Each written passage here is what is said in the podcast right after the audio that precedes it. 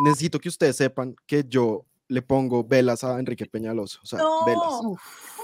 ¿Para que pase qué? No, o sea, a mí me parece el gran colombiano. O sea, EGC.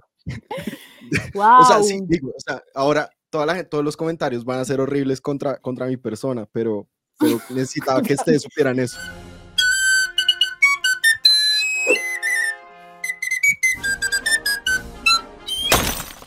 Hola a toda nuestra audiencia. Em, hoy, por supuesto, vamos a estar hablando de las elecciones regionales que se celebraron el domingo pasado em, y hacer un barrido por las cosas que nos parecen que hay que resaltar. Eh, Martín, nuestro productor, escribe, todos estamos de luto. Creo que Andrés Caro no, pero sí, imagínese entonces para qué se viste de negro, señor. Siempre, siempre de negro. Mensajes subliminales. La chaqueta roja la tengo en la lavandería. Ah, la chaqueta. la chaqueta roja tiene vida propia, como es, salió en Twitter una persona diciendo que había un microfauna viviendo esa chaqueta. Sí, puede ser. Toca preguntarle al nuevo alcalde de Bogotá. Eh, queríamos entonces echar unos datos que nos parecieron relevantes, que no se han discutido mucho eh, sobre las elecciones y después sí entrar a la materia, el tema del día que hemos elegido por unanimidad es, fue culpa de Petro. ¿En pregunta o en afirmación? No sé. Bueno, diga su dato, Andrés Caro. Eh, pues el dato que yo estoy muy contento con el resultado electoral, pero hay una cosa que no me gustó de las elecciones y es la poca, eh, por un lado, que las listas de mujeres que durante la campaña 2022 se fortalecieron, estamos listas y, otras listas feministas que eran solo de mujeres, pues parece, parece que no, que no encontraron un, un, lugar en estas elecciones. Y lo otro, pues que es muy triste, creo, es que no hay mujeres en las ciudades importantes como alcaldesas. Eh, entonces, ahí hay algo que puede ser un retroceso, ese es mi dato eh, en medio de mi euforia eh, postelectoral. Uy, euforia es mucho. Euforia Fuertísimas declaraciones. Estoy acá picando a Ita que sé que no estaba triste con las con las con los resultados. Estoy decepcionada, pero no, no sorprendida. ¿Cuál es tu dato, Ita María? Voy a cambiar mi dato a última hora, eh, porque el dato que tengo seguro lo vamos a comentar el, dato que tenía inicialmente, segurísimo lo vamos a comentar ahora, pero lo voy a cambiar a un dato del informe del closet a la política eh, de Caribe Afirmativo sobre la cantidad de candidaturas de personas LGBT más que se presentaron en estas elecciones. Fueron 201 personas. Esto es, es un aumento importante en la población LGBT que se presenta a, a cargos de elección popular. En la mayoría son hombres gay, mujeres lesbianas. Pese a, este incremento, también eh, pues se incrementó la violencia política que sufrieron. Ese es mi dato. O sea, se lanzó más gente en proporción a las elecciones pasadas y, ¿sabes cuántos quedaron o si sí quedaron más? No, todavía estamos eh, cerrando estos datos, ¿no? Porque en varias regiones aún estaban finalizando conteos. Sí, eh, siempre he pensado o me he preguntado sobre esos datos, si cómo se contabiliza también esa población, si es porque gente que reivindica su posición, digamos, de su condición eh, de, diversidad sexual abiertamente, o porque eso hace parte de su campaña programáticamente, o cómo, o cómo se medirá eso, no sé. Yo creo que, claro, tenemos que ver con Caribe Afirmativo cómo, cómo lo están midiendo. Estamos hablando de personas abiertamente LGBT que lo enuncian en sus programas, en sus campañas, en su vida pública. Eh, posiblemente es un subregistro porque sigue siendo un tema estigmatizado, pero, pero bueno, ese es el dato de quienes públicamente eh, se asumen LGBT más se identifican, sí. Bueno, mi dato es sobre abstención. Algunas personas estaban diciendo que estas elecciones hubo más abstención. Eso todavía, de nuevo, como dice Dita, no lo podemos saber porque no ha, finalizado oficialmente el escrutinio. En las elecciones pasadas, en el 2019, hubo 36,581 mil, perdón, 580, siempre soy mala para leer los números, digamos 36 millones y medio eh, de votantes en total y la abstención fue del 39,35%. En esta ocasión, eh, ah, no, perdón, lo dije todo mal, perdón. Los, vamos a empezar. los habilitados para votar eran 36 y medio millones de personas. Ese era el censo. El censo, exacto, del censo. Hubo 39,35% de personas que se abstuvieron. En este caso, los habilitados para votar eh, eran 38, eh, casi 39 millones de personas. Y la abstención por ahora en lo que va del escrutinio se, va, eh, se mantiene en un 40,91%. Subió un poquito, tampoco mucho, digamos un, un, punto más. Pero sí me hizo pensar mucho en la discusión que tuvimos con, o la conversación que tuvimos con Alejandra Barrios de la el, el capítulo pasado sobre, pues digamos, cuáles son los espejismos también de un sistema democrático en el cual casi la mitad de las personas que están habilitadas para votar no votan. Eso sumado a otras distorsiones democráticas, como las llamó Alejandra, como los sistemas masivos de compra de votos, eh, digamos, eh, sitios en los que, y ya vamos a hablar de esa felicidad que le produce Andrés Caro, pero pues todo el mundo reivindicando. No, no, eso no, eso no. Pero todo el mundo diciendo, como no, gracias a Alex Char, porque es que ganó el centro, perdón. No, pues. Un señor procesado judicialmente por presuntamente tener una maquinaria de compra de votos gigantescos y la gente aplaudiendo porque es que ganó el centro. ¿Cuál centro? ¿Cuál sistema democrático hay en la ciudad de Barranquilla, en el departamento del Atlántico, para ser honestos, o sea, para ser transparentes? Entonces yo sí creo que pues la abstención sigue siendo enorme. Hay muchas formas o, o ideas en las que se puede resolver ese fenómeno, pero, pero sí es algo que deja pues para pensar, aunque es cierto que la abstención es muy grande también en otros países en los que el voto no es obligatorio, que de pronto es un, mal que aqueja a muchas democracias. Ese era mi dato. Pero cuéntanos, Andrés Caro, ¿por qué estás tan feliz? ¿Fue culpa de Petro? Yo, yo no sé si fue culpa de Petro.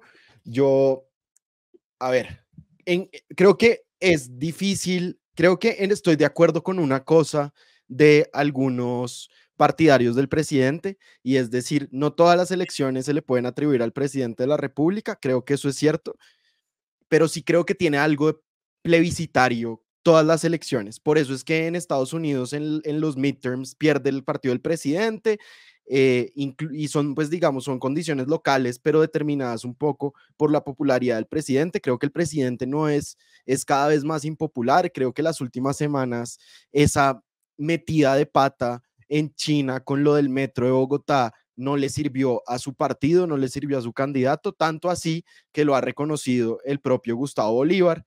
Em, en, en, Medellín, el, el saliente alcalde eh, Quintero dijo, el, el, el pacto histórico tiene que reflexionar.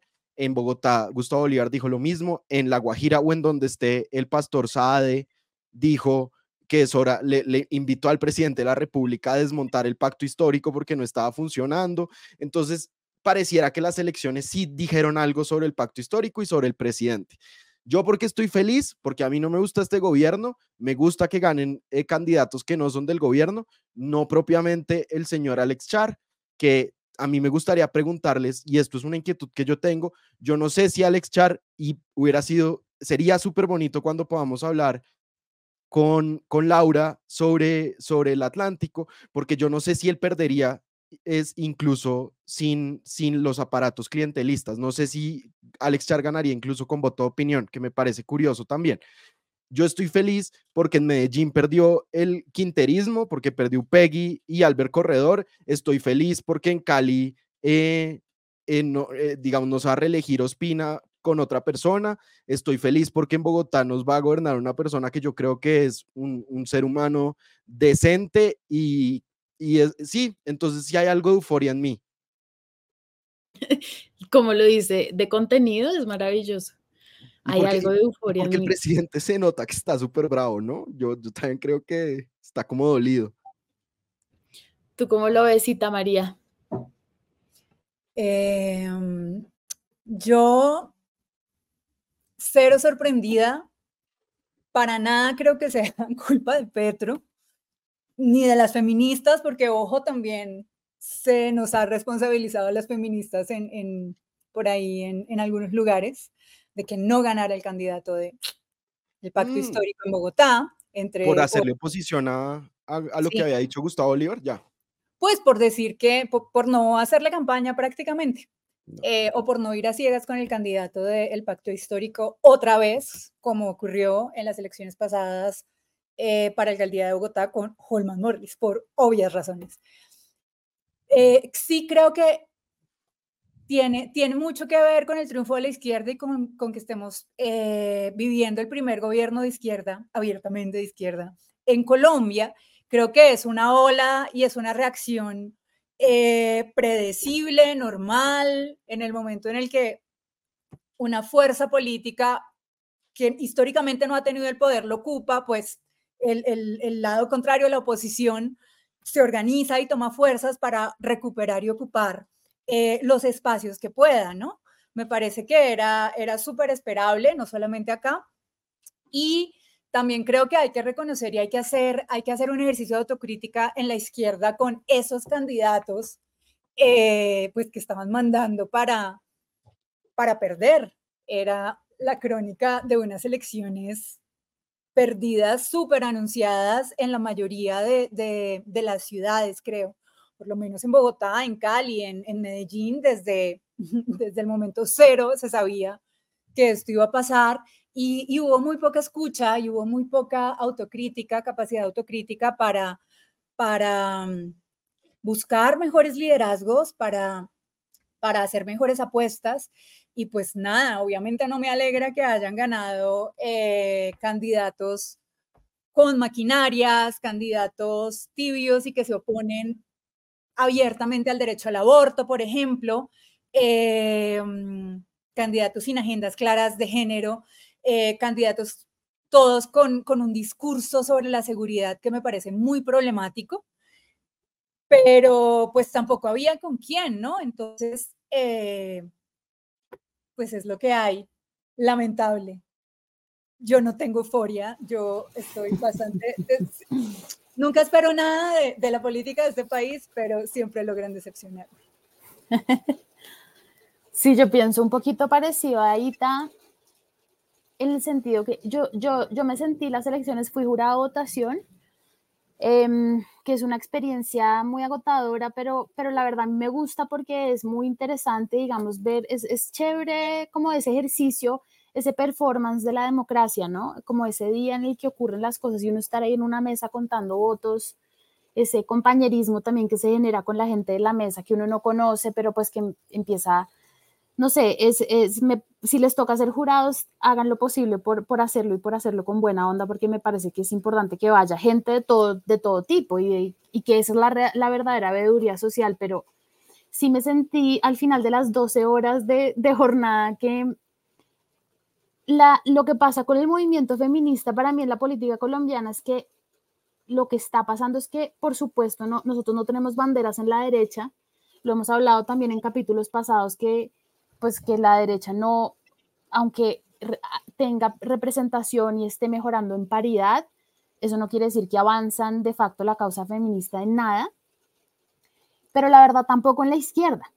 Y en la izquierda es peor, porque la izquierda es como un ropaje de unos señores que dicen, sí, nosotros digamos, vamos por esto y el aborto y nos caen bien y, y está buenísimo todo lo que dicen y sus marchas y sus ruidos, pero de facto tampoco lo hacen. Entonces no sé qué sea más, digamos, más difícil de vencer, porque hasta de pronto con la derecha es más fácil entrar en el diálogo de ustedes no nos representan y, y, contrariarlos, digo, no, no diálogo, sino decirles de frente, acusarlo de frente. Y, pero con la izquierda es más difícil, porque sí tienen un ropaje y un discurso que, que no, que nos están representando, pero pues uno lo ve a Petro le tiene sin cuidado lo que, pasa, lo que pasa con la causa feminista mientras no sea un cálculo político. Eso es lo que yo creo. Y entonces me convenzo cada vez más de que un proyecto político que realmente avance la causa feminista debe ser un proyecto feminista y punto. eh, con mujeres capacitadas que puedan avanzar la causa, que puedan desde diferentes lugares de la política pública y no depender del, del, digamos, de los sectores ideológicos que las arropen. Yo creo que el feminismo es per se un sector ideológico. ¿Me equivoco? ¿Me radicalicé?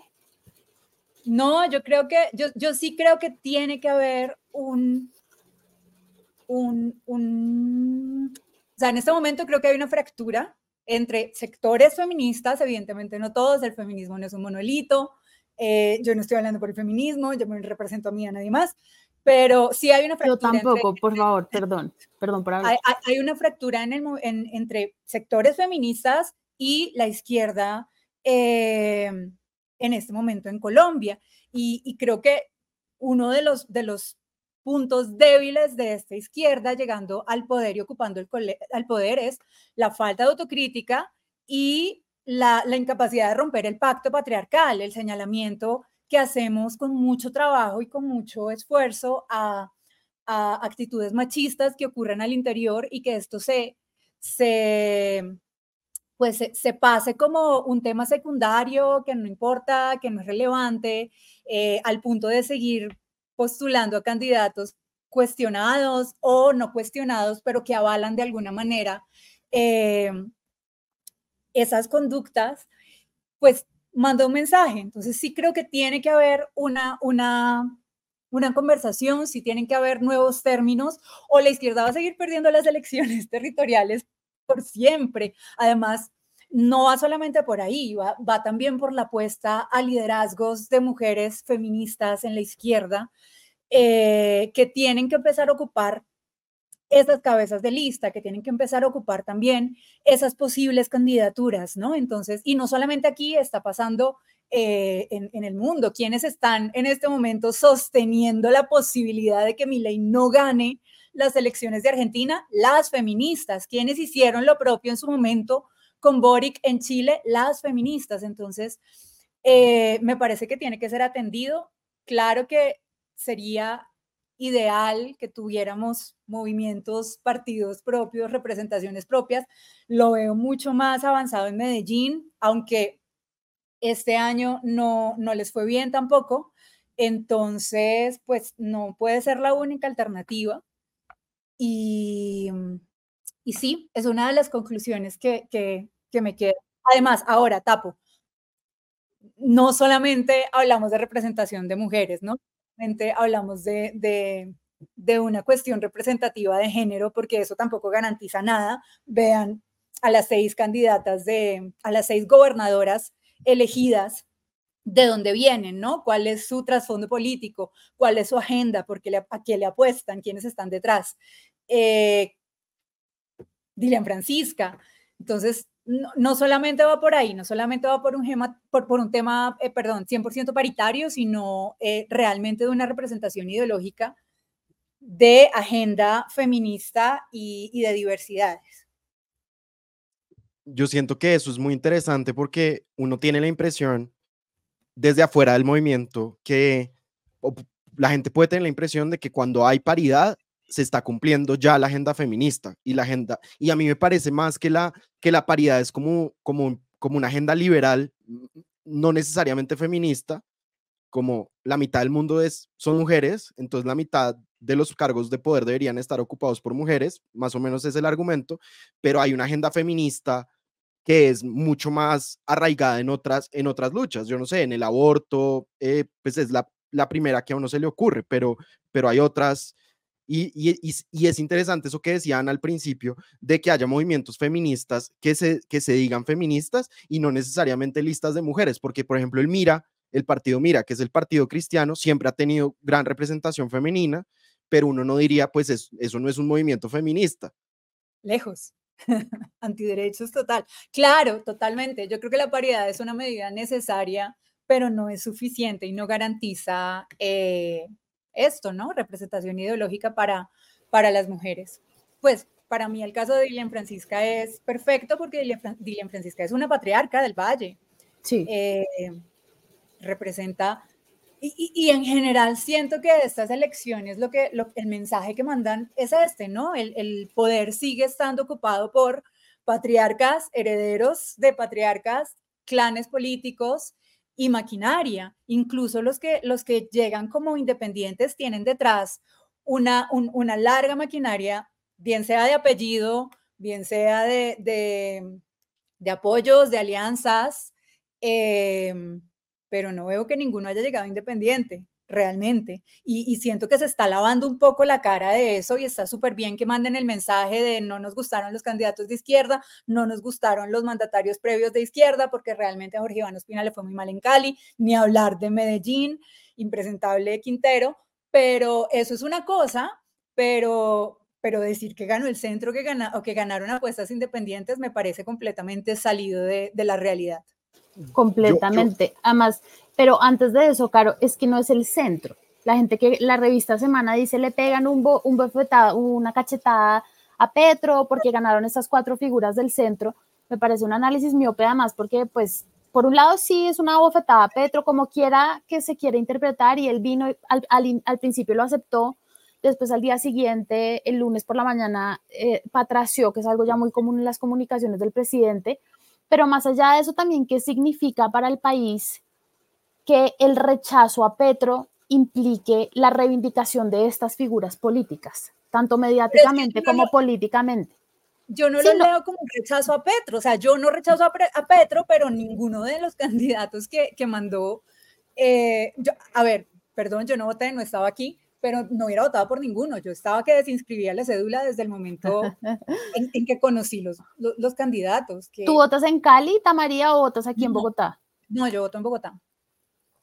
Pero no, de acuerdo, digamos, no necesariamente fue culpa de Petro en ese sentido, pero sí en el sentido de, pues no ofreció tampoco opciones mejores o más viables o, más atractivas o que resonaran más con el electorado. o del pacto histórico o del partido o de la izquierda más bien de la izquierda y del pacto histórico, que también se empieza uno a dar cuenta que es muy personalista, que es, una, que es un partido y un movimiento muy personalista, que es muy común en Colombia, en todas las tendencias políticas además, eh, y que una de las figuras que, que, que, uno empieza a pensar, bueno, ¿qué otras figuras fuertes tiene Petro para mandar? Y al parecer no tenía más, o de pronto sí, y no lo hizo, eh, o de pronto hace parte solamente de las dinámicas internas de cómo funciona lo que ustedes decían, que entonces en las territoriales se rechaza siempre un poco al mandato que está en el Poder Ejecutivo.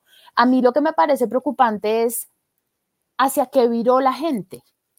Entonces, hacia el, hacia el abismo desconocido, pero a nada. Y entonces es Alex Char, pues que era obvio, tal vez incluso el voto de opinión le hubiera dado el triunfo, estoy de acuerdo ahí con Caro, la gente sí lo quiere a él en Barranquilla, ese mito de los Char roban pero hacen es muy fuerte, y lo habla Laura Ardila en su libro. Em, eh, el rechazo al mandato de Quintero era estructural, tanto así que mucha gente muy antiuribista votó por Fico, que me parece pues una persona absolutamente no calificada para, para, ejercer un cargo tan importante como la alcaldía de Medellín. Y, y lo digo además por su desempeño en los debates eh, presidenciales. Me parece que es, pues, es, un político pobrísimo en todos los sentidos. Además, pues que las causas que representa no, no me paro detrás de ninguna de ellas.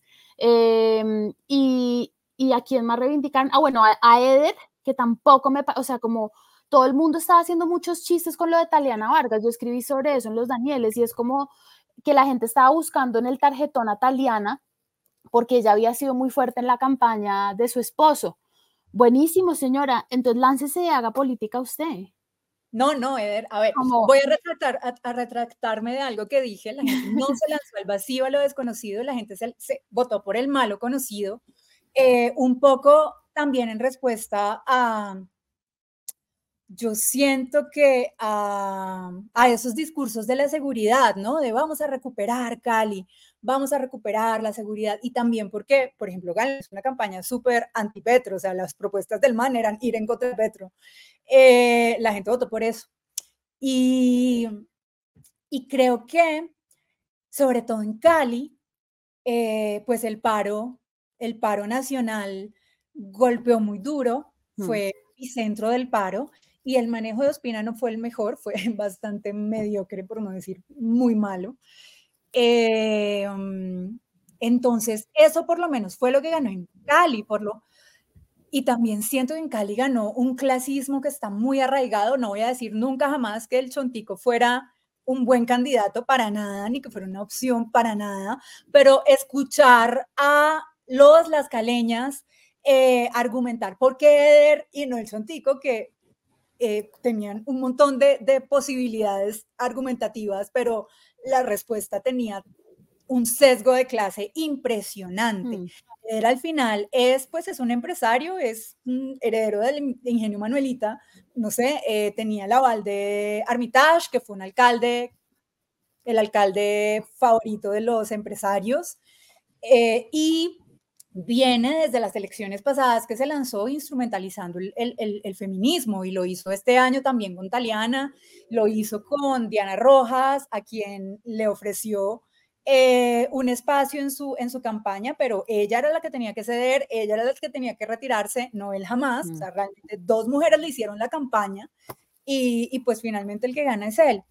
Eh, me acuerdo un montón que en, las elecciones pasadas en el tarjetón, no, en el tarjetón, no, en la, en, la publicidad o en los volantes de, de, campaña de Eder, él decía que él era feminista, que él nació feminista, que él venía de cuna. Eh, pues, Porque me crió mi mamá, ¿no? Es lo que les fascina, me crió mi mamá, entonces soy feminista. No, no, y que la mamá era súper feminista, entonces él también se crió así. Pero eh, de acuerdo con el, cuestionario que hizo la silla vacía, de los seis alcaldes de las, electos de las principales ciudades, todos se opusieron al aborto, Char no respondió, el único que está de acuerdo eh, es Galán. Mm. Entonces, pues no, no es muy feminista de tu parte, Alejandro nada de lo que has hecho, eh, ninguna de tus posturas. Pero siento que en Cali, por ejemplo, se votó por eso, se votó, para mí Cali es un voto completamente de clase, completamente derechizado, completamente antiparo y esto queda evidenciado con que Andrés Escobar, el tipo que salió a dispararle civiles en el paro, que está eh, siendo judicializado por ello, mm. pues haya sido elegido concejal por el Centro Democrático, con la mayor votación de este partido, con el mm. aval de María Fernanda Cabal. Entonces, para mí, por lo menos en Cali, sí, sí está muy claro que hay una derechización completa del electorado, lo quieren lavar, hacer pasar como un candidato de centro independiente y creo que tiene mucho que ver también con esta onda de Barranquilla, de Barranquilla con Char y es que pues ya son ricos, entonces no necesitan robar pero, ah, excuse me, ¿cómo llegamos a esos niveles de riqueza? A ver, no sé. En fin, bueno, por lo menos de acumulación, no sé. Suscribo. Andrés Caro. Yo, yo creo que es verdad que el voto fue más de derecha que las elecciones pasadas, eso es evidente, pero creo que también, o sea, hay algo, estoy de acuerdo con lo que ustedes dicen sobre la independencia, creo que ninguno de los candidatos era un candidato independiente, como un outsider de la política, ninguno lo era, pero sí creo que hay algo de centro. Y Ana, yo sé que, que no está de acuerdo con la portada de semana, pero yo sí creo que hay algo de centro. ¿Y por qué? Porque hay, hubo candidatos como este señor al Consejo de Cali, que yo no sé cómo se llama, Andrés Escobar. Escobar.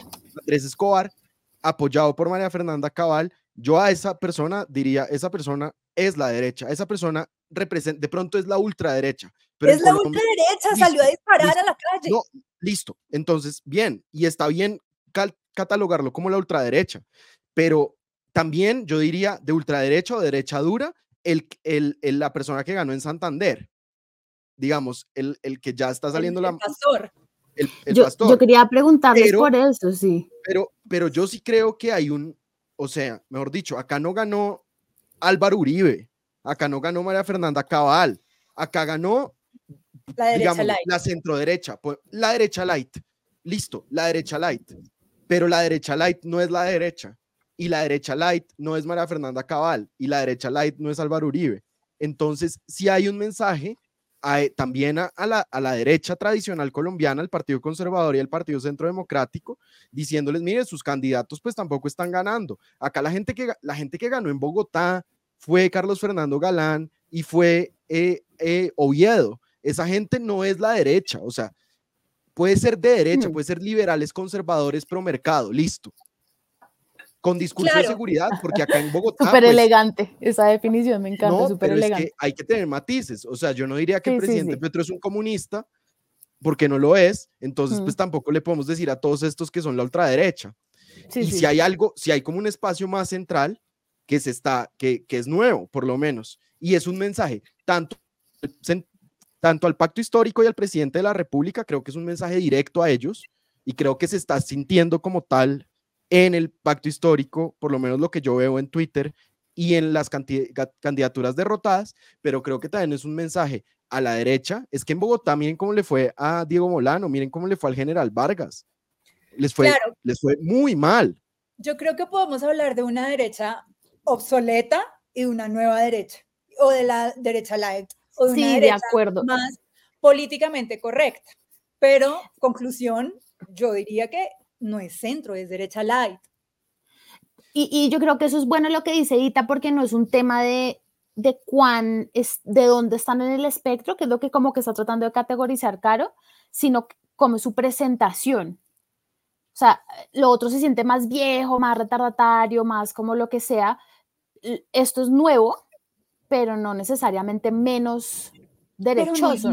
Pero no, es, Nayib Bukele, o sea, es que la nueva derecha en América Latina se ve como eso quería se, ve, como Milei y se ve como Bukele. Sí. O sea, Carlos Fernando Galán pues es un político tradicional colombiano con una con un aparato visual, con un aparato visual medio nuevo. Eso es. Súper tradicional eso es el Partido y además, colombiano. Mucha gente tiene esperanza en Galán. Eh, yo tengo más dudas que esperanza y, y quisiera así ver de él muestras de algo que todos sabemos que es obvio y es que él lo acompañó y lo puso en la alcaldía la política tradicional, absolutamente tradicional. Él quiso hacerse el, el no, nuevo independiente, nuevo liberalismo. No, señor, tiene muy chévere su campaña en redes sociales, se ve muy joven, pero pues eh, usted está ahí llegando con todos los patriarcas de la política. Hoy lo dijo María eh, Paloma Valencia, la derecha votó por Galán para hacerle el quite a Bolívar, eso es obvio. Pero esa derecha puede ser voto opinión, no necesariamente maquinaria.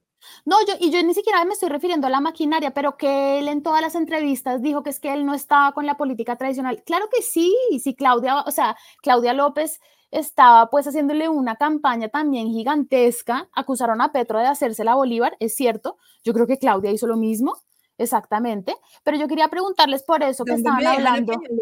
Bueno. Bueno, todo lo que él diga igual también puede ser campaña en el sentido contrario, yo tengo que declararme, yo tengo que salir de, o sea, yo tengo que, necesito que ustedes sepan que yo le pongo velas a Enrique Peñaloso, o sea, velas. ¿Para que pase qué? No, o sea, a mí me parece el gran colombiano, o sea, EGC. Wow. o sea, sí, digo, o sea, ahora toda la todos los comentarios van a ser horribles contra, contra mi persona, pero, pero necesitaba que ustedes supieran eso. No, pero está bien. Nosotros hemos estado viendo sus comentarios y nos encanta todo su, su, su arrojo para insultarnos. Yo voy a fingir em, sorpresa, pero... pero antes de pasar a Peñalosa, que es un tema muy apasionante, yo quería preguntarles algo que estaban hablando y es, ¿vieron entonces, ganó en, en Bucaramanga como nuevo alcalde de Bucaramanga Jaime, Jaime Andrés Beltrán, que sí es un discurso súper buquele, y salió como, no, vamos a ir a los parques, Bucaramanga es la ciudad de los parques y vamos a, sacar a los marihuaneros de los parques y no sé qué, y como ese discurso moralista muy asociado a la seguridad, muy efectista también. Y fíjense que en todo el territorio nacional pasaron cosas como de este sentido de la, de la política impredecible, el eh, Boyacá soviética, no olvidemos, el ruso que gana como alcalde en Tunja. Em, que uno no sabe, pues digamos, cuál es el mandato de esa persona, hasta de pronto lo hace mucho mejor que, lo que han, hecho en décadas, de pronto no. Eh, este señor eh, en Bucaramanga, el, concejal del Centro Democrático en Cali, que básicamente es pues una campaña como montada en ideologías paramilitares de, de, salga y defiéndase con armas en la calle contra los ciudadanos con los que usted no está de acuerdo. Eh, yo sí creo, al, contrario de lo que decía Caro, que en Colombia sí estamos empezando a ver figuras que en un futuro pueden llegar a ser muy Milei, muy Bukele, y eso, y eso va a pasar especialmente porque como no fue culpa de Petro, puede que no haya sido culpa de Petro, tampoco entonces es culpa de la derecha, pero ninguno de los dos está resolviendo el apremio de la gente frente a la política. Yo creo que no, y tampoco los discursos de quienes quedaron elegidos están tan distantes de, del buquelismo. O sea, todos hablan de, todos eligieron con propuestas de seguridad, con lemas de seguridad.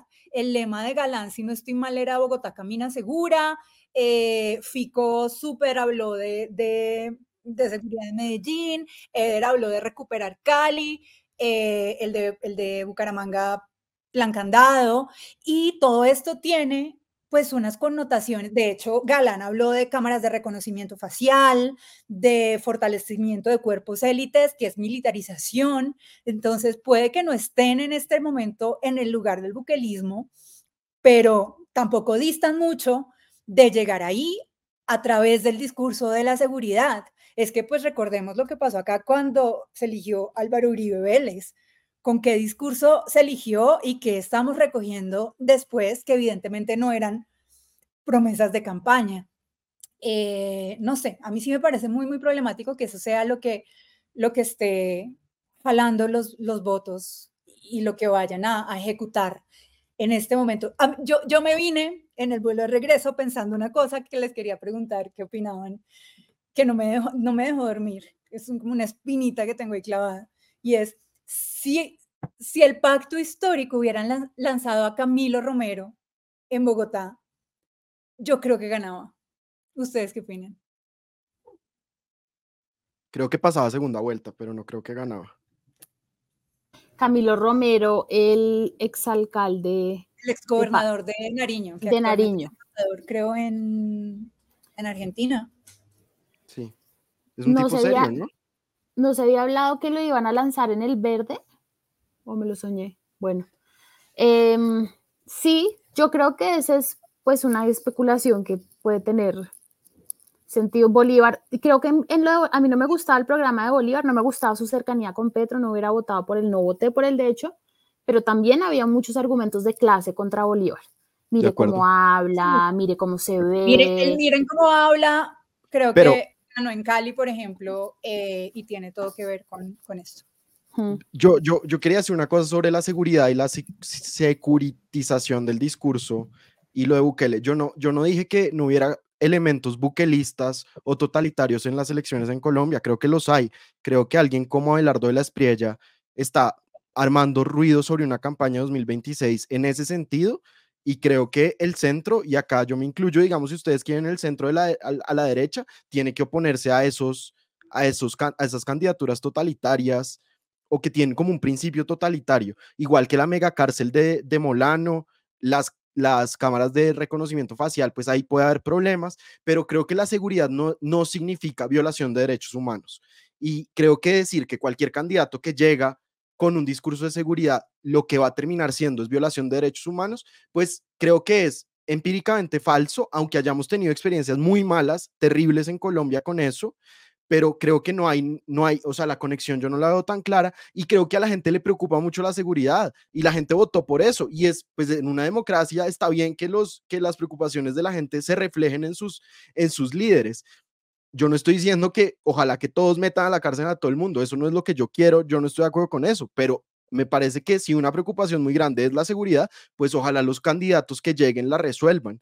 Y hay candidatos entre esas, digamos, en las seis eh, ciudades importantes, alcaldes en esas seis ciudades importantes, que yo creo que pueden ofrecer soluciones de seguridad sin volverse buqueles. Esa sería como mi apuesta optimista. Pues amanecerá y veremos. Ojalá, obviamente no queremos eso, ¿no? No, que, pues yo por lo menos no quiero llegar a, vieron, se los dije. No, cero me interesa ser esa persona.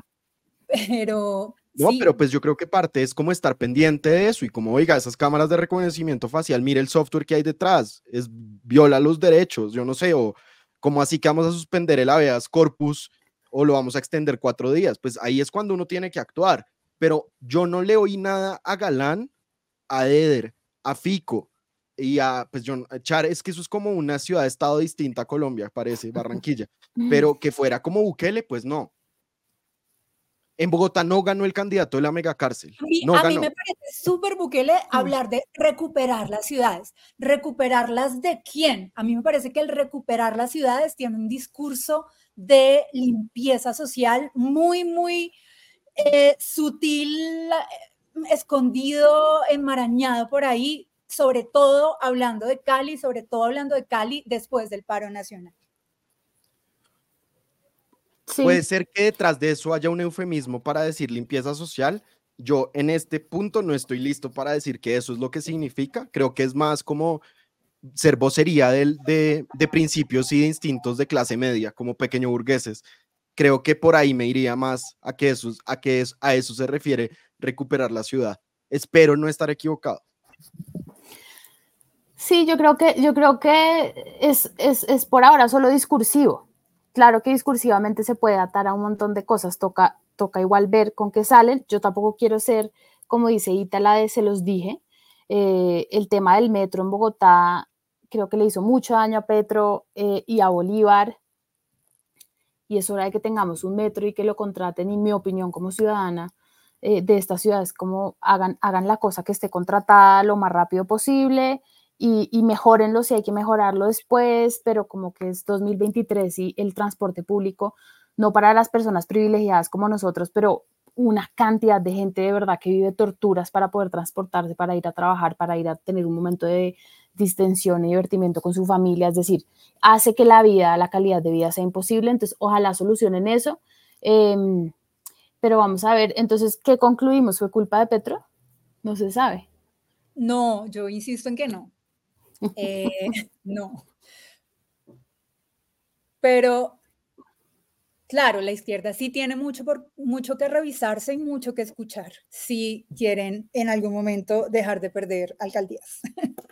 Eh, y ojalá escuchen, y ojalá escuchen a, a las mujeres y a las feministas de izquierda que queremos un gobierno progresista en las ciudades principales, pero sobre todo queremos dejar de ver que eh, no haya ninguna alcaldesa entre todos los anunciados, electos y nombrados, por lo menos hasta el momento. Es que me parece muy absurdo que solo haya seis también eh, gobernadoras y, de ellas de, de clanes y de, y de y muy, muy, muy, con mandatos muy problemáticos. Entonces, sí, sí creo que eso tiene que, y si eso no empieza a cambiar también por, por la agenda progresista, pues, pues grave, porque ya sabemos que, de hecho, este es un fenómeno muy interesante que yo veo para las próximas elecciones presidenciales, eh, incluso arrancando el próximo año por México, y es la feminización de la derecha, la apuesta que van a hacer muchos partidos por feminizar su, su, su electorado, su, su, capital político, poniendo mujeres con una agenda supuestamente feminista, pero que sabemos que instrumentaliza mucho el discurso y eso me da mm. mucho miedo porque no hay, un, no, hay fortal, no hay liderazgos fuertes, sólidos y respaldados de mujeres que sí hay muy capaces eh, en, en, en, los partidos de izquierda. Eso me preocupa mucho, ese me parece que tendría que ser el mensaje y el llamado, no que haya sido culpa de Petro, pero sí hay que, hay que revisarse, Amix. ¿Qué dice Andrés Caro? ¿Fue culpa de Petro? Tú le echas la culpa de Petro a todo, te despiertas un día y dices, uff, qué insomnio. ¿Culpa de Petro? Sin duda, no. Yo, yo creo que no es culpa de Petro, yo creo que más bien hubo una sobreestimación de los, de los votos que lo eligieron presidente, como si fueran de él. Creo que mm. muchos de esos votos respondieron de pronto a la incompetencia de Federico Gutiérrez, a la impopularidad de Iván Duque y a la completa insuficiencia moral y política de Rodolfo Hernández y que no son y que no eran votos de Petro en mm. Bogotá creo que se demuestra que, que, los, que los votos petristas no eran tan votos petristas y, y siento más bien como que que es una lección sin duda para los liderazgos políticos tradicionales, sobre todo para el del presidente de la República, que la embarró. O sea, si Petro fuera un presidente popular, hubiera puesto alcaldes y gobernadores. Es que no lo puso, no puso. Entonces yo sí creo que hay algo sobre, sobre su gestión, sobre la percepción de su gestión, si ustedes quieren.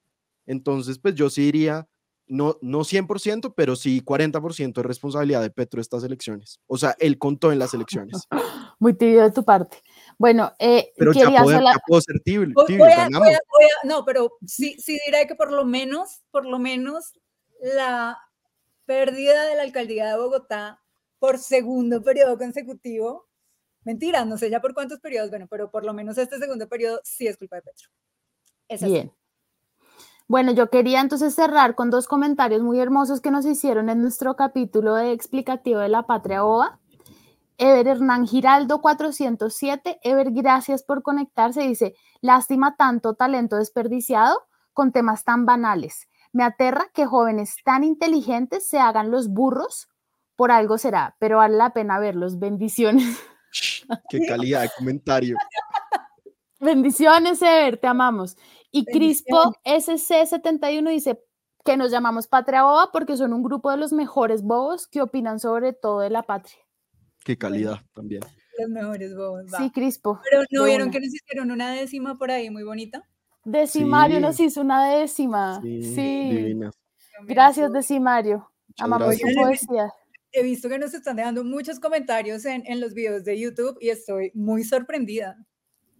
Muchos, mucha gente, mucha gente. Una persona ahí vi que dijo que estaba encantado con la ternura de Ita María. si supieran. nosotros, nosotros somos Pisces, aquí somos eh, Ita María y yo somos Pisces. Después un día haremos una, un capítulo de Patria Boba de sectas. Eh, esa es nuestra secta. Y Andrés feminista. Yo soy Acuario en ascendente uribista. Uy, ya no, pero lo de Peñalosista. no, uy, eso sí, ultra ascendente Peñalosista. No, no, no, no, no. Ojalá esté viendo esto. Un capítulo aparte. bueno, entonces gracias por sintonizar, por dejarnos comentarios y nos vemos en una semana. Chao, colegas de la Patria Ova.